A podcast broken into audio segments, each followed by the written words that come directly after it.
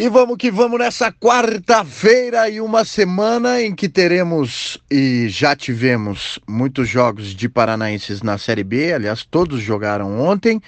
Na sexta, o Paraná entra em campo. No sábado, é Operário, Coritiba e Londrina. E, com exceção do Operário, tá todo mundo num momento decisivo, difícil, complicado. Dois querendo subir, um não querendo cair bonita demais essa briga pelo acesso, hein?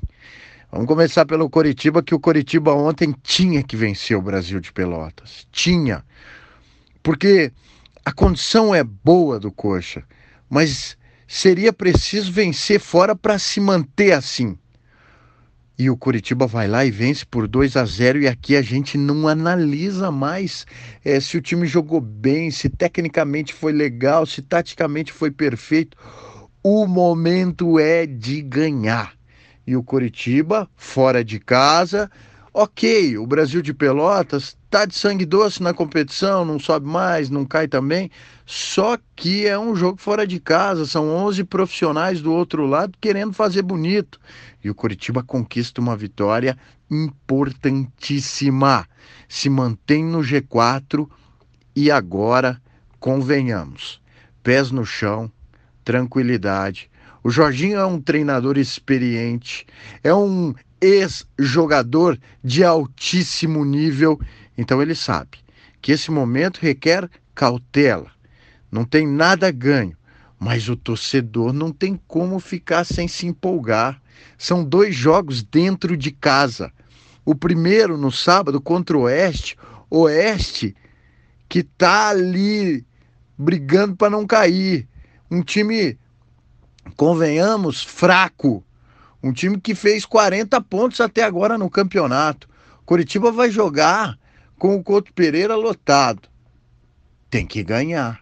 E o torcedor não vai conter a, a euforia. É preciso calma durante os 90 minutos, porque vai pegar um adversário extremamente fechado.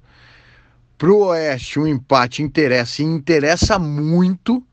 Então, paciência e o Coritiba tem ótimas chances de fechar esses dois jogos com o G4 e com a classificação garantida. Isso porque o outro jogo é o Bragantino. Poxa, mas o Bragantino é o líder, praticamente o campeão. E aí está a chave.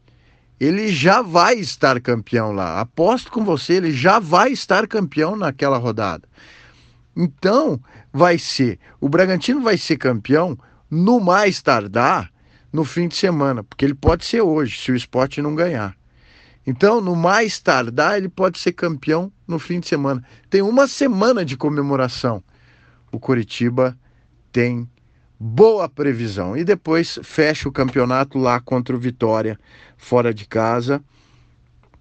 Tomara que já classificado. O Paraná o jogo-chave é agora, é sexta. E por quê? Porque vai pegar um adversário direto nessa briga.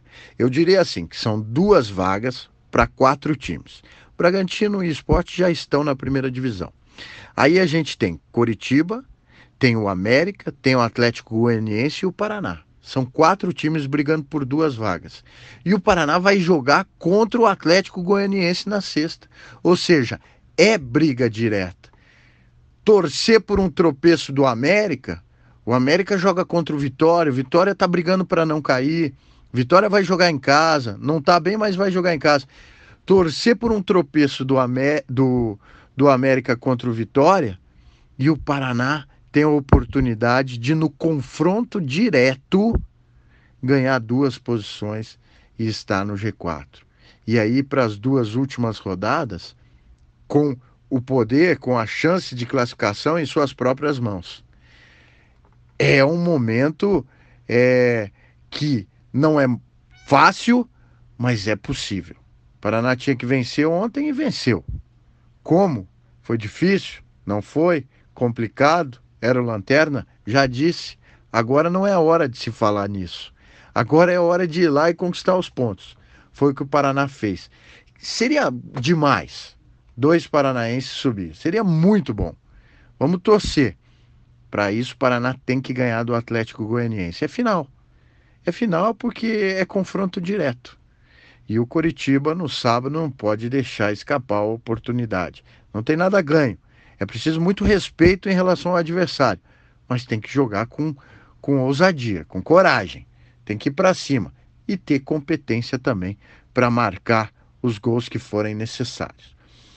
O operário, eu usou a expressão se despede, porque tinha uma pequena chance de subir, mas com a derrota para o Bragantino ontem, deu adeus às chances de classificação. Mas a gente já vem falando, sendo repetitivo aqui, a Série B foi muito boa do Operário. O time voltou depois de um tempão. Olha, só os parabéns e nada mais merece esse time do Operário. É, em termos de recursos, conseguiu adaptar bem o time à, à competição. Parabéns ao povo de Ponta Grossa, parabéns ao Operário, bela campanha. Não subiu, mas também não era o objetivo. O objetivo principal era se manter e se manteve com categoria e com competência. Competência que faltou e faltou e muita para o Londrina. Londrina que começou prometendo bem demais e a queda livre não parou. Não parou. Erro atrás de erro. E dos últimos 12 jogos, o Londrina perdeu nove. São vários fatores que foram é, primordiais para essa queda livre troca de treinador. O alemão não deveria ter saído lá atrás. Nem para aquela chegadinha do Roberto Fonseca de um jogo que saiu e voltou o alemão. Não deveria. Quando o time começou a patinar, primeiro, porque já tinha sofrido algum desfalque. Algum jogador importante já tinha saído, como o caso do Luquinha. Já tinha saído. O certo era manter o alemão. O alemão sabia do grupo que tinha nas mãos, mas não. A direção quis mudar. Mudou, trouxe o Tencate, um cara com história. Mas, por outro lado, foi se desfazendo de jogadores importantes. Foi o Anderson embora, o jovem, atacante, era o melhor do time. Foi o Safira. O Safira quebrava um galho danado e com essas e outras, o Dagoberto olhou para o time se desfazendo. Ô meu amigo, eu não vou ficar aqui, né? É óbvio que o Dagoberto olhou para o time se desmantelando e vazou. Já tinha o pensamento de aposentar no fim de ano e com o time se desmantelando, o que, que o Dagoberto ia fazer? É, é, é, uma, é uma decisão particular? Vai se criticar? Eu não vou criticar.